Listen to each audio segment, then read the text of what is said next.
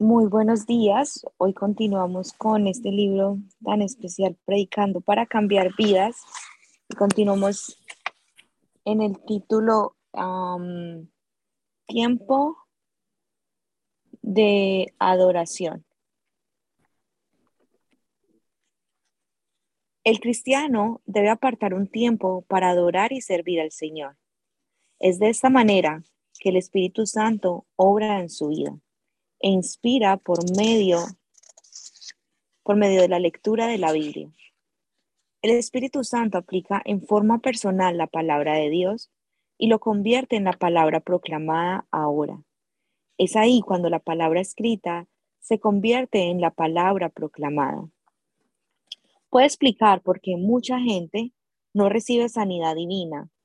La palabra de Dios no es solo letras, sino una palabra viva que le pertenece en una forma latente. Por tanto, no es cuestión de aferrarse a un versículo bíblico y afirmar, esto es para mí. Voy a memorizar este versículo una y otra vez. Esta promesa es mía. Esta promesa es mía. Por supuesto, todas las promesas de Dios son para usted, pero no debemos darnos el gusto de hablar solamente. Debemos creer, confiar y servir fielmente hasta que la palabra sea suya por completo. Hay muchas cosas que Dios hace antes de brindar un versículo bíblico a una persona. El Señor quiere que usted sea santificado y que le obedezca. No es que Dios le da una promesa solo por querer darle. Debemos servir al Señor, apartar un tiempo para arrepentirnos de nuestros pecados y encomendar nuestra vida a Él, así como el Señor nos trata fielmente. Es ahí cuando el poder de Dios se manifiesta y llegará un momento en que una palabra específica toque su corazón y tendrá convicción de que esa palabra es para usted con la fe que producirá el milagro. La meta final. La meta final del Espíritu Santo no es sanar nuestro cuerpo, sino sanar nuestro espíritu. Dios sana primeramente el espíritu del hombre antes de realizar alguna obra. Dios no nos dará una palabra proclamada para producir el milagro de sanidad divina, por más que oremos, clamemos y saltemos si nuestro espíritu no es correcto, no es recto. Por tanto, debemos asegurar primeramente una buena relación con el Señor. Arrepiéntase de sus pecados, límpiese con la sangre de Jesucristo y reciba salvación. Es ahí cuando el Espíritu Santo llenará su corazón con la palabra y lo inspirará para recibir la palabra proclamada. Pero para que esto suceda, primero debo servir y esperar en el Señor. El milagro de Dios es manifestado según la absoluta soberanía de Dios. Hay veces que el milagro sucede instantáneamente, pero también hay ocasiones en que necesitamos esperar mucho tiempo o recibir quizás una respuesta que va en contra de nuestra voluntad. Durante la guerra coreana, cientos de pastores han sido masacrados y dos mil iglesias han sido destruidas. Los comunistas humillaron a los pastores en forma muy cruel. La familia de un pastor fue arrestado en la ciudad de Incheon y estaba esperando el juicio popular. El encargado acostumbraba hacer la siguiente afirmación. Este hombre ha cometido los siguientes delitos. Por tanto, debe ser sancionado por la pena de muerte. Es ahí cuando todos los que estaban alrededor de este preso debían decir un fuerte sí. Luego de realizar un par de preguntas, los comunistas excavaron un pozo profundo para arrojar al pastor, al pastor, su esposa y los hijos. En ese instante, el jefe le preguntó diciendo, ha guiado erróneamente a mucha gente con la falsedad de la Biblia, pero quiero darle una oportunidad. Si niega a Dios públicamente, podrá salvar su vida y la de la familia, pero si sigue profesando su fe, entonces será enterrado vivo. ¿Qué dice? Instantáneamente los hijos de ese pastor alzaron las voces diciendo, Papá, papá, sálvanos por favor, papá. Piensa en esta situación por un momento.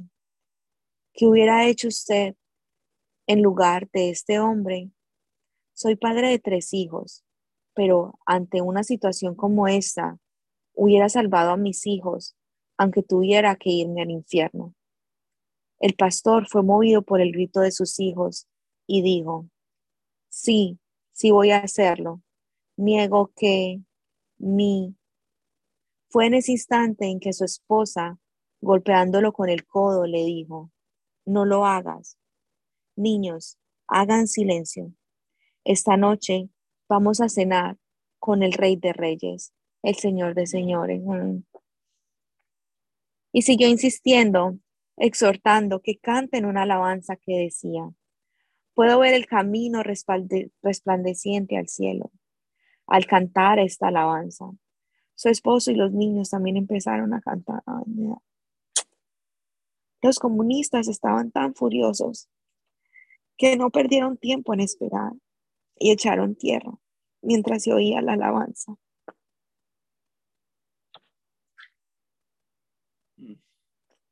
Luego, perdón, llegó un momento en que los niños dejaron de verse y el pastor junto con la esposa, apenas con la cabeza sobre la superficie, siguieron cantando la alabanza.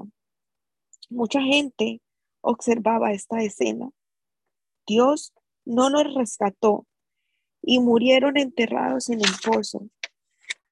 No obstante, la mayoría de las personas que observaron esta escena fueron inspiradas por el Espíritu Santo y entregaron sus vidas a Cristo. Por causa de la aflicción de la familia de este pastor, la gracia de la redención de Jesucristo pudo ser manifiesta con poder en la vida de muchas personas. Dios envió a su Hijo Jesucristo para que por medio de su sangre el pecado de la humanidad fuese redimido se abriera de esta manera el camino a la salvación. El alma del hombre es la meta culminante de la voluntad de Dios. Por tanto, cuando ore por la sanidad o el cumplimiento de alguna petición, sea consciente de que la salvación de su espíritu es la meta definitiva que Dios tiene para su vida.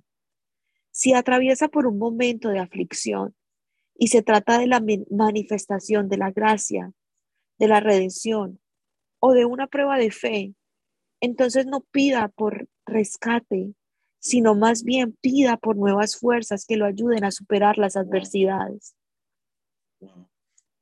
Obviamente no es fácil distinguir entre una aflicción y otra. Es decir, debemos esperar la voz de Dios y reconocer su voluntad con el fin de lograr saber de qué se trata la aflicción. No se alarme en buscar profetas, ni se desmaye. Doble sus rodillas ante Dios en ayuno y oración y busque la voluntad de Dios. tomemos un momento ahí para simplemente reflexionar en, en, este, en esta cena. ¡Wow!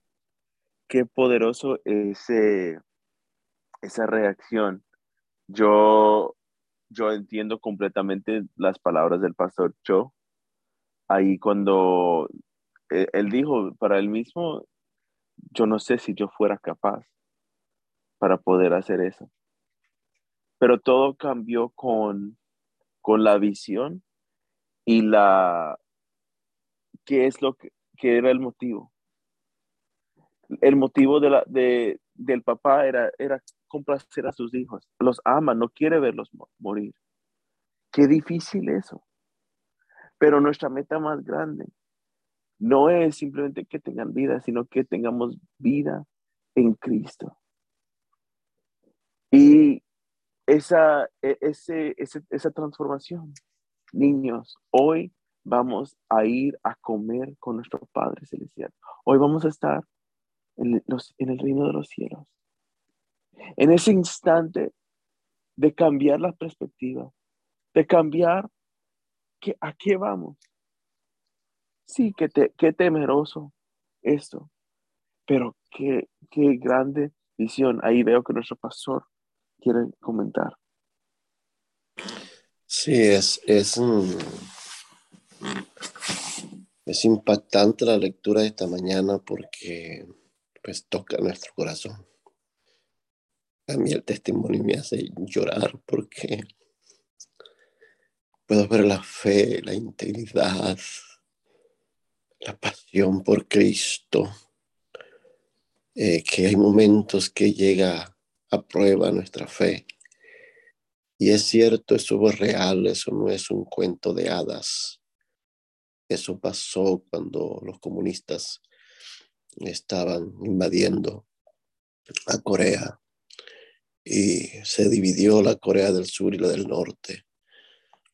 Muchos pastores murieron, pero en particular este pastor eh, lo hicieron cavar su propia tumba y cuando su fe puesta a prueba llegó a la presión por el clamor de sus hijos, papá, hazlo por nosotros, papá, hazlo por nosotros. ¿Quién no va a responder al clamor de sus niños? Pero ahí por eso dice la Biblia que mejor son dos que uno. Cuando él está a punto de decir, niego a Cristo, la esposa le dice, no lo hagas.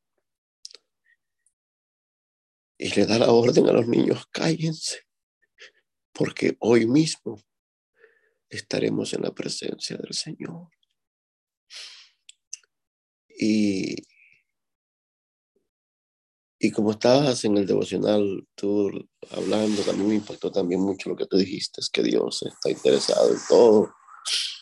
Dios está interesado en, tu salud, en tu comida, en tu ropa, que no debes de tener temor de hablar con Dios, porque aunque a veces ores en contra de su voluntad, lo sencillo que puedes recibir es no, pero ¿qué tal si sí? Hay un milagro ahí.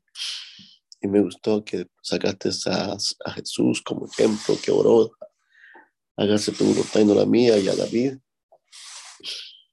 Entonces, este, pero volviendo a este caso, ellos oraron aquí, prácticamente que fue la esposa que pidió la fortaleza para soportar la prueba. No los libró el Señor de la muerte, pero miles de personas se convirtieron porque se asombraron de que no murieron llorando, sino cantando. Y cantaban el himno, en presencia estar de Cristo, ver su rostro que será cuando al fin en pleno gozo mi alma le contemplará.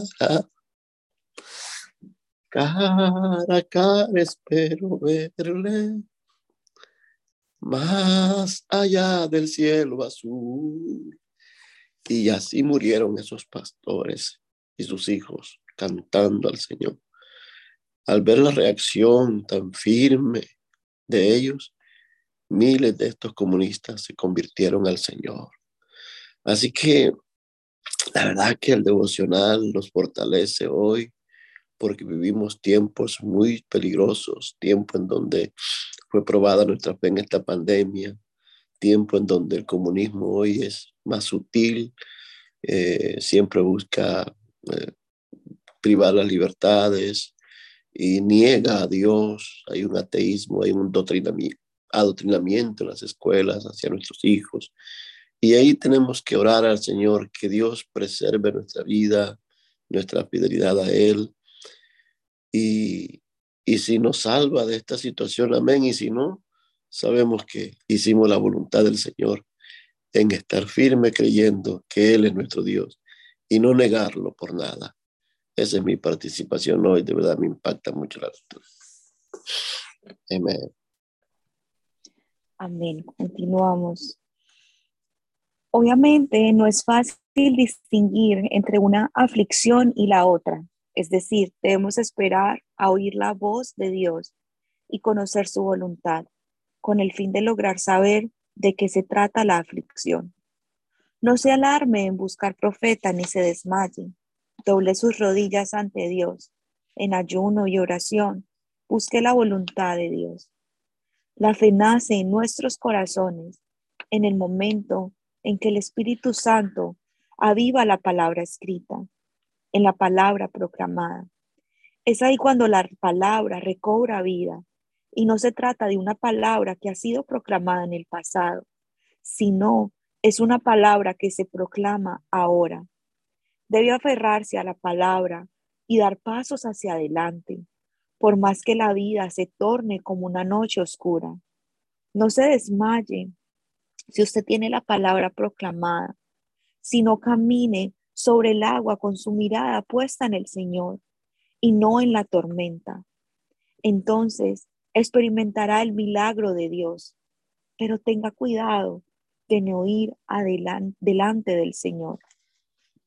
Muchos cometen el, el error de ir delante del Señor por el afán de predicar el Evangelio. El apóstol Pablo quiso ir a Asia porque el Señor había ordenado predicar el Evangelio a toda criatura. Sin embargo, el Espíritu Santo no permitió a Pablo dirigirse hacia, hacia Asia.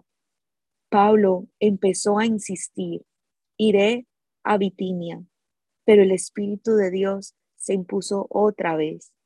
Pablo, junto a su equipo, descendió a Troas, una ciudad desconocida. Aquí podemos imaginarnos a un Pablo sin dirección. Seguramente comenzó a cruzar un montón de ideas por su cabeza. ¿Acaso no era el propósito del Señor ir hasta lo último de la tierra a predicar el Evangelio? Pero, ¿a qué se debe este fracaso? Solo he sido obediente al mandato divino. En este momento de oración, Pablo vio en una visión a un varón macedonio. Pasa a Macedonia y ayúdanos. Hechos 16, 9. Fue de esta manera que Pablo cruzó el mar y se dirigió a Europa. Asimismo, podemos conocer cuán importante es obedecer la palabra proclamada y no depender de una convicción humana. Aprende a arrepentirse y esperar. Para reconocer la voluntad divina o recibir la palabra proclamada, debemos dar cinco pasos fundamentales. Primero, debemos mirarnos en nosotros mismos, arrepentirnos y experimentar el perdón de nuestros pecados. Así como el cordero era lavado con agua en el estanque de Bethesda, nuestro pecado también debe ser lavado por la sangre de Jesús para recibir la palabra proclamada y vivir una vida consagrada. Luego, debemos dejar la palanca de cambios de nuestro corazón en punto muerto y esperar la voz del Señor. Señor, aquí estoy. Mi espíritu espera oír tu voz. Si tú me dices que vaya, iré. Si me dices que no vaya, me quedaré. No tomaré ninguna decisión sobre la base de mis ganancias. Solo deseo cumplir tu voluntad. Obedeceré a tu guía, me guste o no lo que tú propones. Debemos esperar en el Señor con una actitud como esta. La manera más eficaz para recibir la palabra proclamada es mediante el ayuno. Debemos vaciar el corazón de los deseos carnales y esperar en Dios con un espíritu sincero y humilde. Un deseo santo. El segundo paso es pedir al Señor que demuestre su voluntad a través de nuestros deseos.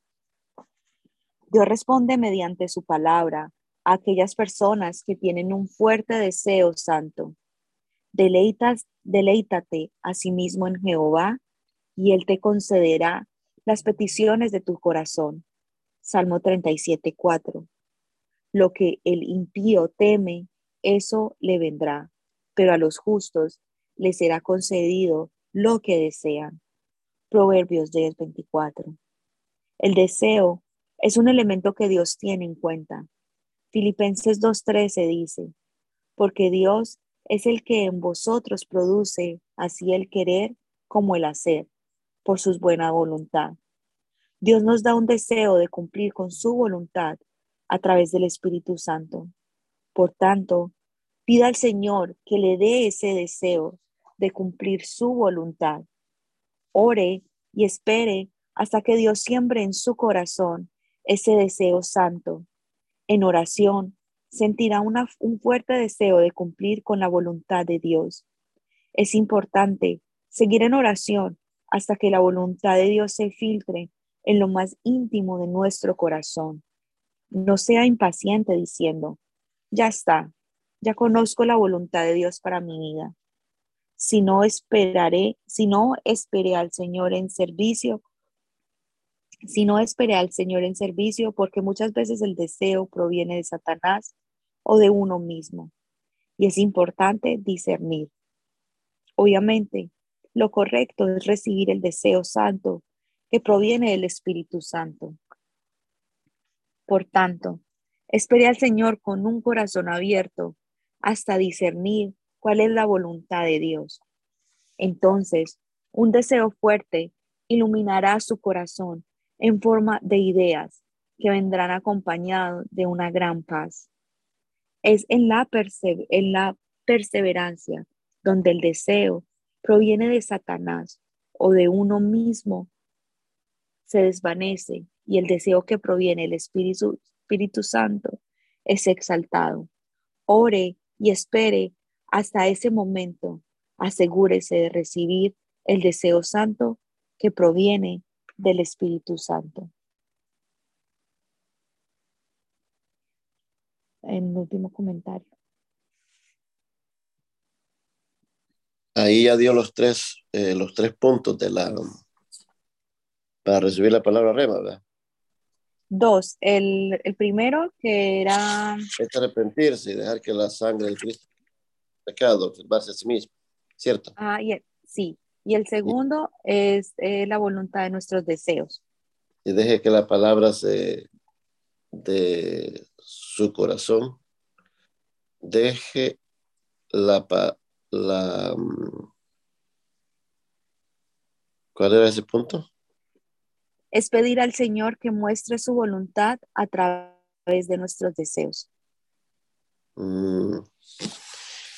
O sea que, que, debemos nosotros de someter nuestros deseos a la voluntad del Señor. Entonces, este, Pablo quería ir a Bitinia y el Señor le dijo, no, no vas a ir. Y era la voluntad del Señor que se predique el Evangelio a todas partes. Sin embargo, el Espíritu Santo le dijo, no, no vayas, Pablo, a Bitinia, porque no era el tiempo, era otro, otra ciudad la que debía ir a evangelizar. Entonces, este, eso es bien importante, eh, orar al Señor para buscar eh, su perfecta voluntad. Eh, Dios concede los deseos de nuestro corazón. Pida a Dios que su voluntad sea cumplida en su deseo. Y estos textos que se leyeron son bien, bien clave. Salmo 37.4, deleítate a sí mismo en Jehová y Él concederá los deseos de tu corazón. También está Proverbios 10.24 y Filipenses 2.13. Dios te da un deseo de cumplir su voluntad. O sea, Dios, cuando uno está siendo llamado para hacer algo, Dios pone ese deseo en nosotros. Y, y ese, esa es una de las, de las señales que usted va a tener cuando Dios lo está llamando al ministerio, cuando Dios lo está llamando a la predicación, cuando Dios lo está llamando a abrir una célula, cuando Dios lo está llamando a, ir a abrir una iglesia. Usted siente el deseo en su corazón profundo. Pero luego, después de ese deseo, usted tiene que llevar eso a la oración. Y ore y ayuna para cumplir la voluntad del Señor. Para estar seguro que no es un deseo de la carne, que no es un deseo de su propia de su propio corazón, sino que es la voluntad del Señor. Y es ahí cuando el Espíritu Santo trae la palabra rema y la pone en tu espíritu y en tu corazón. Y entonces es cuando surgen los grandes, los grandes ministerios, las grandes obras del Señor en nuestras vidas, cuando ponemos estos principios en práctica. No sé, Elvis, si tienes algo que decir, pero muy importante estos puntos para eh, tener claro la palabra rema en nosotros. Creo que tampoco es coincidencia que ayer ah, nos preguntamos qué, cómo se, se, saca una palabra rema, qué, qué es el proceso y, y, me encanta que el pastor ahora está como entrando más profundo en esa, en, en cómo hacerlo. No solo es de, listo, voy a pedir una palabra rema, y, sino que no, yo tengo que prepararme. Hay, hay una gran importancia en estar en el lugar para poder escuchar y recibir esa palabra rema. Y obviamente los métodos que hablamos ayer también son, son buenos, pero creo que este es como, esta es la base. Si yo no estoy bien con Dios, Él no me puede dar una palabra. Por eso me tengo que alinear con Él y, y alinear mi voluntad. Y vamos a ver el punto 3 mañana y va a ser, wow, me, me está nutriendo bastante este, este libro. Y no sé si todos uh, ya saben, pero también está el link para que lo podamos escuchar de nuevo uh, entre, entre semana. Y con eso vamos ahora al papá. Ya, fue impactante hoy la lectura, creo que todos, todos fueron ministrados pudieron escuchar el testimonio de, de este pastor que se metió en la voluntad del Señor. Esa era la voluntad del Señor, que testificar en público. El enemigo quiso humillarlo y quiso hacerlo que renunciara a la fe en público cuando los militares, militantes de, de este comunismo le dijeron, has engañado a la gente con la Biblia. A mucha gente has engañado con la Biblia. Hoy si quieres salvarte, vas a negar a Jesús en público. Y los niños que estaban en la, en la, en la, en la tumba, pues en el hoyo que había acabado su mismo padre, le decían, papá, hazlo por nosotros, hazlo por nosotros. Y estuvo a punto de hacerlo, pero la madre le dijo, cállate, no lo hagas. Y a los niños le dijo, cállense, que hoy mismo estaremos en la presencia del Señor. Eso, mis hermanos, es convicción. Estar seguro que nuestro Dios es real y la muerte esencialmente es un taxi que nos lleva a la vida eterna. Y si, si vamos a ser probados en ese nivel, sea firme, no niegue a Jesús. La muerte esencialmente es un paso a la eternidad, a lo verdadero, y no podemos negar a Cristo en esta circunstancia. Así que, y lo último que aprendimos es, tenga eh, la palanca de su corazón en neutro, esperando que el Señor le diga, sí, hijo, hazlo, ve y haz, testifica de mí. Y luego eh, tenga un deseo santo, pida a Dios que Él manifieste su voluntad en los deseos de su corazón. Padre, hemos sido altamente edificados hoy. Hoy rendimos nuestra vida y observamos nuestra vida. Cualquier pecado, cualquier falta, cualquier eh, crisis espiritual o, o de identidad en la fe sea quitada de nosotros. Queremos hacer tu voluntad. Mi objetivo es hacer tu voluntad, cumplir con el santo llamado. Darnos esa firmeza, ese carácter de testificar de tu nombre, Jesús. Hoy dejo la palanca de mi corazón en neutro y esperaré la voz de Dios. Si me dice ve, iré. Si me dice no, me quedaré quieto, satisfecho de que estoy en la perfecta voluntad de Dios. Señor, que en los deseos de mi corazón esté tu voluntad. Pues tu palabra dice, deleítate a sí mismo con Jehová, cumplirá los deseos de tu corazón. Deleítate a sí mismo y Jehová cumplirá los deseos de tu corazón. Cumple, oh Dios, en mis hermanos ese deseo que es conforme a tu voluntad en sus corazones. Hoy los bendigo, hermano, en el nombre del Padre, Hijo y Espíritu Santo. Y si hoy vas a testificar de Cristo, hazlo de buena fe, de buena gana y con fidelidad en tu corazón. Un abrazo y que Dios esté contigo hoy. Amén. Nos vemos mañana a las seis. Bendiciones. Amén.